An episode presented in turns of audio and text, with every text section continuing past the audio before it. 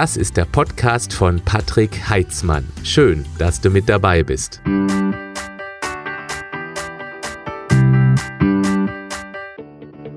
Herzlich willkommen zurück. Ja, ich weiß, das ist eine ganze Weile her, dass ich das letzte Mal auf Sendung war. Nein, ich war nicht außer Gefecht gesetzt, ich war schwer beschäftigt. Zum einen habe ich mein Online-Coaching leichter als du denkst, die Monatsthemen weiter ausgebaut. Das war mit sehr viel Recherchearbeit, mit Aufnahmearbeiten verbunden. Dann habe ich ja mein Buch veröffentlicht. Das Buch, das mittlerweile schon viele, viele tausend Menschen erreicht hat. Warum? Alleine schon deshalb, weil es für 6,97 Euro zu haben ist, 300 Seiten stark ist, 60 Rezepte drin zu finden sind. Die Feedbacks sind erstklassig und das hat aber im Vorfeld auch wahnsinnig viel Arbeit gekostet. Dann habe ich zeitgleich eine vierteilige kostenlose Videoserie gebastelt und dann kommen noch solche Dinge dazu, wie dass ich gerade einen sehr intensiven Trainingsplan verfolge, teilweise zweimal am Tag trainiere und ich auch dann gestehen muss, wenn man hart trainiert, dann fehlt auch manchmal die Energie tatsächlich dann solche Videos wie hier vorzubereiten, zu recherchieren, insbesondere wenn es dann zwischen den ganzen anderen alltäglichen Aufgaben untergeht. Hinzu kommt natürlich noch Homeschooling, meine beiden Kids sind zu Hause und das macht das Ganze hier nicht einfacher, mal eine ruhige Minute zu finden, um eben dann solche Videos aufzunehmen. So, das war jetzt die Erklärung, warum ich, ich weiß gar nicht wie lange, das sind ja schon Monate nicht mehr auf Sendung war und ich hoffe, dass ich jetzt wieder etwas regelmäßiger dazukomme. Ich möchte mich heute um zwei Fragen aus der Community kümmern. Die eine, lautet, machen immer die gleichen Übungen im Training Sinn? Und bei der anderen geht es um die Mahlzeitenhäufigkeit. Fangen wir an mit der ersten Frage, die ich gerne beantworten möchte. Da sieht es so aus, dass es hauptsächlich eine, Frage der Motivation ist. Das bedeutet, ich bin ein ganz großer Fan von den sogenannten Grundübungen. Für die, die es noch nie gehört haben, das ist Kniebeuge, das ist Kreuzheben, Bankdrücken, das ist Frontdrücken, etwas für die Schultern, für die Armrückseite. Und das ist, eins fehlt noch, ja, Lattzug oder Klimmzug. Das sind die fünf wichtigsten Übungen. Damit hat man praktisch den kompletten Körper einmal mehr oder weniger durchtrainiert und man könnte theoretisch, wenn man ganz wenig Zeit aufwenden möchte für sein Training, sich nur auf diese fünf Übungen konzentrieren und wäre vollends bedient. Also sprich, könnte sehr erfolgreich Stück für Stück vorankommen. Wenn ich dann ganz bunte Trainingspläne immer wieder sehe, dann liegt das hauptsächlich daran, dass ein geänderter Trainingsplan, und das kenne ich aus meiner 30-jährigen Trainingserfahrung, einfach so einen neuen Motivationsschub gibt, weil man eben da mal eine andere Abfolge von Übungen hat. Und das ist eben fürs Mindset immer wieder sehr interessant. Das ist auch der Grund, warum ich 2012 CrossFit für mich entdeckt habe, weil da gleich kein Training dem anderen. Wir machen immer völlig unterschiedliche Workouts, die sogenannten Watts, also Workout of the Day, die sind jedes Mal anders in der Zusammenstellung, in der Wiederholungszahl in der Abfolge und so weiter und so fort. Das ist das, was mir großen Spaß macht. Ich möchte aber jetzt nicht behaupten, dass man mit CrossFit äh, am schnellsten den besten Körper aufbauen kann. Darum geht's mir persönlich aber mit meinen ja, Richtung 47 Jahren nicht mehr so wirklich. Ich möchte einfach Leistungsfähigkeit. Und da stellt sich schon mal eine ganz entscheidende Frage, um diese Frage überhaupt beantworten zu können. Was ist das Ziel? Denn wenn man mit möglichst wenig Zeitaufwand möglichst viel erreichen möchte in Sachen Gesundheit, dann kann man sich nur mit diesen fünf Grundübungen durchboxen. Dann sollte das Training kurz und knackig sein. Dann braucht man nichts zu verändern. Wenn man aber eben spürt, ich habe keinen Antrieb mehr, mir macht es keinen Spaß mehr, dann kann man eben dann, ja, man kann die fünf, man kann die fünf Grundübungen auch ganz neu zusammenstellen oder beziehungsweise in einer anderen Reihenfolge machen. Man kann sie den Tagen trennen. Man kann noch ein paar Übungen davor und danach mit reinbasteln. Man kann aber auch die Übung zum Beispiel verändern. Man kann beispielsweise die Übungsgeschwindigkeit verändern. Ich mache jetzt ein einfaches Beispiel an der Kniebeuge. Du hast also das Gewicht auf den Schultern liegen und lässt dir vier Sekunden Zeit in der exzentrischen Bewegung. Das bedeutet in der gewichtsablassenden Phase. Vier Sekunden, 21, 22, 23, 24. Dann hältst du unten für zwei Sekunden und dann könntest du wieder vier Sekunden nach oben oder du könntest explosionsartig nach oben. Und bitte nagel mich jetzt nicht auf diese vier Sekunden, zwei Sekunden und dann X, so nennt man das, also bah, nach oben explodieren fest, sondern Überlege dir, was dir Spaß machen könnte zum Ausprobieren. Du kannst auch von Training zu Training variieren. Wichtig ist, wenn du einen Trainingsplan führst, der dazu dienen soll, dass du für dich erkennst, wie du am besten vorankommst, dann ist das ungünstig, wenn du von Mal zu Mal die Geschwindigkeiten veränderst oder, ich mache jetzt noch ein paar andere Optionen, die Wiederholungszahl veränderst, die Pausenzeiten veränderst, die Trainingsintensität veränderst, weil dann kriegst du ja nicht ein Gefühl dafür, was für dich am besten funktioniert. Also da musst du ein bisschen aufpassen.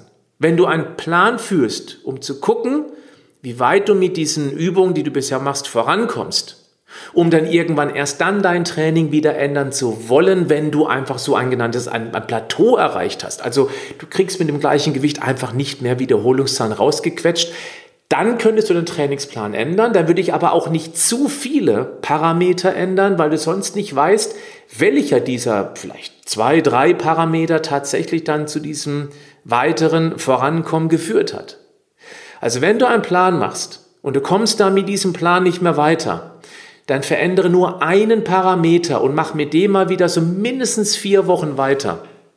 Und wenn dann auch nichts mehr weitergeht, dann machst du einen anderen Parameter.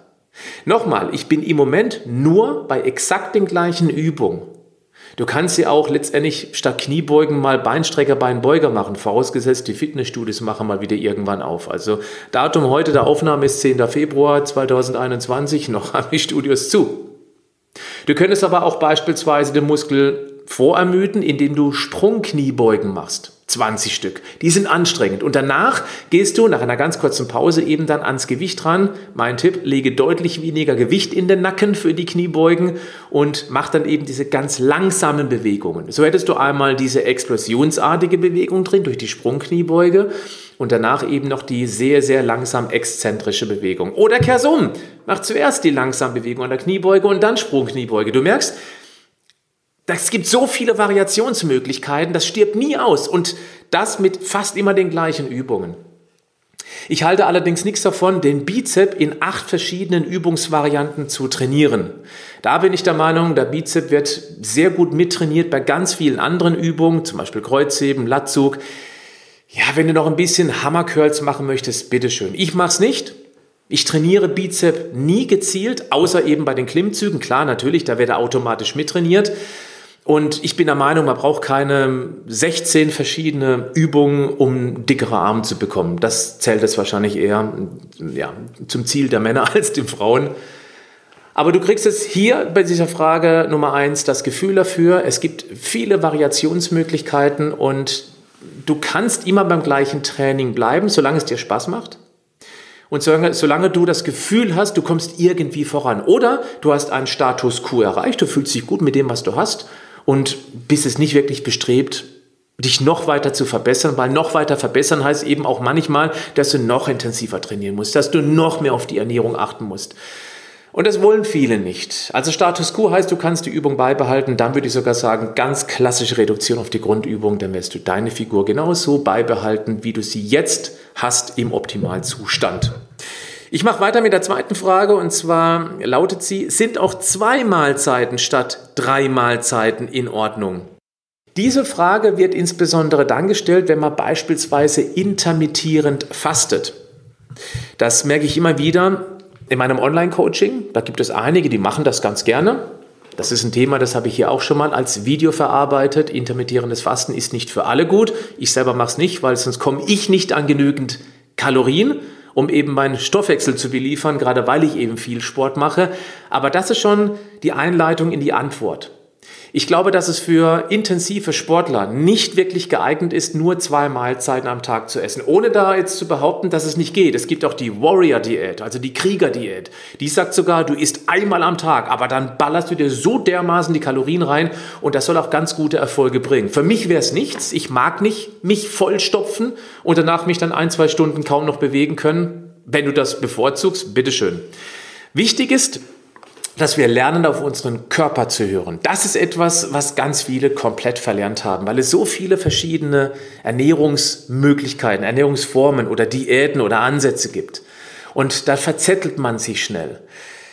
Also auf den Körper hören lernen bedeutet eben auch, dass du ein paar Regeln beachtest drumherum, damit du eben auch die Basis schaffst, damit du wieder auf deinen Körper, Körper hören lernst. Denn eines ist ganz wichtig. Es gibt auch viele, die sich haben sich schon regelrecht kaputt diätet. Das ist ein bisschen überzogener Begriff. Aber der Stoffwechsel passt sich natürlich an, wenn du schon zwei, sechs, zwölf, 38 Diäten hinter dir hast und er immer wieder vor dieser potenziellen Gefahr steht, zu verhungern, dann muss er natürlich auch seine Stoffwechselgeschwindigkeit anpassen, indem er zum Beispiel die Schilddrüsenhormone, das freie T3, inaktiviert oder indem er die Muskulatur abbaut. Dann läuft der Stoffwechsel langsamer. Und dann kommt man auch mit zwei Mahlzeiten deutlich besser klar, als wenn du einen Stoffwechsel hast, der im Turbo läuft, also der so heiß läuft, ähm, dass du alles verbrennst, was da reinkommt, wie in einer Müllverbrennungsanlage. Da ist eben auch wichtig, das meine ich mit dem auf, das, auf den Körper hören lernen, was eben viele nicht mehr wirklich können. Ganz wichtig ist, dass du immer genug isst, ob du jetzt zwei oder drei Mahlzeiten isst. Denn wenn du zwischendurch einen harten Hunger bekommst, es gibt bei mir in meiner Welt einen Unterschied zwischen einem zarten Hunger und einem harten Hunger. Ein zarter Hunger, der kündigt sich ganz langsam an, du hättest aber locker noch eine halbe Stunde Zeit, bis du irgendwo was Vernünftiges zu essen findest. Wenn du in einen harten Hunger kommst, dann bist du so unterzuckert, dass du alles anknabbern würdest, was nicht schnell genug weglaufen kann. Und das ist dann gefährlich, weil dann bist du nämlich auch diesen ganzen Verführungen der Füllstoffindustrie ausgeliefert. Und das ist dann nicht gut. Dann sage ich, dann lieber drei Mahlzeiten als zwei Mahlzeiten. Oder vielleicht sogar vier Mahlzeiten als drei Mahlzeiten. Das musst du dann für dich herausfinden. Die Gefahr ist, wenn man nur zweimal am Tag isst, dass man tendenziell eher mal abends entgleisen kann. Das heißt, abends dann vom Fernseher erwischt einen doch der Hunger. Und wenn man abends vom Fernseher eben dann da entgleist mit dem Essen, dann landet eben auch häufig mal Dinge im Magen, was da eigentlich abends nicht unbedingt reingehört. Also nochmal, um diesen Punkt abzuschließen hier, das Sattessen ist das ganz Wichtige und auch genug Essen. Wichtig ist auch, dass du, wenn du nur zwei Mahlzeiten am Tag isst, dass die Toleranz für nicht so gesundes Essen auch ein bisschen geringer wird, weil eben dann bei zwei Mahlzeiten, nur um ein Beispiel zu nennen, viel weniger Eiweiß ins System kommt, als wenn du das über drei Mahlzeiten verteilen könntest. Das gilt nicht immer, das gilt aber genau dann, wenn du eben nicht darauf achtest. Und Eiweiß ist eben ein ganz wichtiger Grundbaustein für unsere Gesundheit und auch ein langfristiger Sattmacher. Wenn du jetzt dreimal essen würdest, dann könnte eine Mahlzeit relativ eiweißarm sein. Du könntest wunderbar mit den zwei anderen ausgleichen. Wenn du aber nur zwei Mahlzeiten isst, ist die Gefahr etwas größer, dass eben eine von diesen Mahlzeiten schon etwas weniger Eiweiß beinhaltet und du das über die andere Mahlzeit gar nicht mehr in der Menge kompensieren kannst. Das ist natürlich auch eine kleine Herausforderung. Es ist generell eine Herausforderung, mit zwei Mahlzeiten auch genügend von diesen magischen 47. Du kennst dich wahrscheinlich in meiner Ernährungswelt schon ein bisschen mehr aus, das hoffe ich zumindest. Und du weißt, dass ich immer von diesen 47 lebenswichtigen Bausteinchen spreche. Also Eiweiß, sprich Aminosäuren, dann hochungesättigte Fette, EPA, DHA, Arachidonsäure und eben die ganzen Vitalstoffe. Wenn man nur zweimal am Tag isst, dann ist die Gefahr größer, dass eben nicht genügend auf Dauer ins System kommt. Ich möchte mal das Beispiel Ötzi nennen. Ötzi ist bei mir immer so sinngemäß der Steinzeitmensch, auch wenn es zeitlich nicht ganz korrekt ist, weil der ist ja noch gar nicht so lange tot. Aber trotzdem ist es ein schöner Name für den Steinzeitmenschen, also äh, Nachsicht bei dieser geschichtlichen Unkorrektheit. Ötzi war früher sehr viel unterwegs. Da war am Tag im Schnitt, das sagen zumindest die Paläoanthropologen, zwischen sechs und zehn Stunden einfach unterwegs, um irgendwas Essbares zu finden. Der hat ja nur einen einzigen Job. Fressen. Hm, er hat noch einen zweiten Nebenjob, Fortpflanzen. Und wenn beides abgedeckt war, dann gab es noch das äh, Faulenzen. Also möglichst kalorienhomöopathisch den Alltag eben dann verbringen, wenn man genügend aufgetankt hat. Ötzi war also viel unterwegs. Viel unterwegs heißt, er braucht viele Kalorien, um überhaupt unterwegs sein zu können. Heißt letztendlich auch, unser Vorfahre, der hat verhältnismäßig deutlich mehr Kalorien gegessen als wir. Der hat es aber auch gleichzeitig wieder verbraucht. Der hat also mehr Kalorien gegessen, was alleine schon den Anteil an Vitalstoffen, an Vitamin C, an Zink, an Eisen, an Chrom, an was weiß ich allem, schon deutlich mehr im System hatte. Dann kam noch mit dazu, dass er es, um beim Vitamin C zu bleiben, den Apfel frisch vom Baum gepflückt hat. Der hatte nicht irgendwie im Tiefkühllager zwei, drei, vier Jahre lang kompensiert. Das kann man nämlich heute machen. Heute gilt ein Apfel noch als frisch, wenn er jahrelang in einem Tiefkühllager gelagert ist, um eben dann schwache Erntezeiten ausgleichen zu können. Das ist schon echt heftig. Was da noch an Vitamin C drin sein wird, das kannst du wahrscheinlich selber ausmalen, zumal Vitamin C sehr licht-, luft- und wärmeempfindlich ist. Gut, im Tiefkühllager fällt das mit der Wärmeempfindlichkeit weg. Der Ötzi hat also eine viel höhere Vitalstoffdichte, weil er erstens frisch gegessen hat und zweitens hat auch viel, viel mehr Kalorien gegessen, hat es aber im zeitgleich wieder verbraucht durch seine Alltagsaktivität. Deswegen war er immer rank und schlank und auch durchaus muskulös im Vergleich zum Sitzriesen von heute. Vor allem dann, wenn wir alle wieder aus dem Lockdown kommen. Du kennst den Witz, oder? Und wie lange bist du schon im Lockdown? Oh, seit 12 Kilogramm. da rechnet man schon gar nicht mehr in Zeit. Was ich damit sagen möchte ist, wenn du wenig Mahlzeiten isst, musst du besonders auf diese Vitalstoffdichte, auf die Eiweißdichte, auf die richtigen Fette achten. Und das ist eben genau die ganz große Herausforderung. Um jetzt mal jetzt auf den Punkt zu bringen, ja, zwei Mahlzeiten gehen, definitiv, aber achte dann bei diesen zwei Mahlzeiten, wenn die dich wirklich satt machen, ganz bewusst auf eine sehr hohe Vitalstoffdichte. Also dann wirklich dann das Gemüse auf den Teller packen oder das hochwertige Stück Fleisch. Und dann ist es halt eben so, dass du, dass du mit, mit ungesunden Lebensmitteln nicht zu oft den Platz im Bauch wegnimmst. Denn wenn du beispielsweise eine Mahlzeit ich, Spaghetti isst mit Tomatensauce und danach noch zwei, drei, vier Kekse, weil es so lecker ist, dann hast du in der ersten Mahlzeit schon mal sehr wenig von diesen wichtigen 47 aufgetankt. Das in der zweiten auszugleichen wird verdammt schwer. Und diese zwei, drei, vier Kekse nach den Nudeln haben nochmal den Platz im Bauch weggenommen. Okay, ich möchte jetzt noch ein paar Lösungen anbieten. Vielleicht möchtest du auch zwischendurch nichts mehr essen. Das kann ja auch sein. Auch da möchte ich gerne vielleicht eine Idee liefern, wenn du intermittierend fastest und dir noch das Durchhalten bis zur nächsten Mahlzeit ein bisschen schwerer fällt. Das Wichtigste ist, dass du dich in den Mahlzeiten immer satt isst. Das hört sich einfacher an, als es ist. Aber wenn jemand drei, vier, fünf kleine Portionen am Tag gewöhnt ist und eben dann auf vier, drei oder vielleicht zwei Mahlzeiten reduzieren möchte, also intermittieren fasten möchte, dann äh, ist natürlich umso wichtiger, dass du dich in den Mahlzeiten richtig satt isst. Deswegen ist die Grundlage für die Mahlzeiten, je weniger häufig die Mahlzeiten sind, immer Eiweiß. Eiweiß ist entscheidend für eine möglichst lange Sättigung. Es gibt nämlich einen sogenannten Proteinhunger. Ganz kurze Randnotiz, sehr spannend. Ähm, Insekten zum Beispiel essen so lange, bis sie einen bestimmten Gehalt an Proteinen gegessen haben. Und erst wenn sie den erreicht haben, dann hören die auch mal auf zu fressen. Das ist gerade bei diesen Heuschreckenblagen sehr gut erforscht worden und auch sehr interessant. Und für den Menschen gilt genau das Gleiche. Wenn du genügend Proteine isst, dann isst du insgesamt deutlich weniger. Mir fällt das auch immer wieder auf, obwohl ich hart trainiere, esse ich keine sehr großen Nahrungsmengen. Ich werde immer wieder angesprochen, wenn ich auf Instagram beispielsweise mal mein Essen poste. Ganz häufig kommt, das reicht dir? Ja, weil Proteine bei mir die Grundlage bilden. Das heißt nicht, dass man sich völlig besinnungslos mit Eiweiß vollstopfen sollte. Das nicht. Aber mir ist es wichtig, dass in jeder Mahlzeit die ich esse, immer Eiweiß die wichtigste Grundlage ist. Also das ist mein Tipp für dich, achte darauf. Was du auch machen kannst, um diese Essphasen zu überbrücken oder die Pause zu überbrücken, ich glaube, das ist besser ausgedrückt, zuckerfreien Kaugummi. Und nein, der hat keine Auswirkung auf den Insulinspiegel, wie es immer wieder ganz gerne äh, nicht qualifiziert geäußert wird. Ein zuckerfreier Kaugummi sorgt nicht dafür, dass du jetzt automatisch mehr Hunger bekommst. Aber du hast was zu tun mit dem Mund. Das Kauen ist auch etwas, was für uns wichtig ist, gerade zum Überbrücken. Dann vielleicht dieser kurze frische Kick im Mund. Achtung, es gibt Kaugummis, die haben eine durchaus abführende Wirkung. Das ist dann auch nicht gerade zuträglich, um die 47 dann bei sich zu behalten, die lebenswichtigen. Deswegen isst nicht zu viele Kaugummis.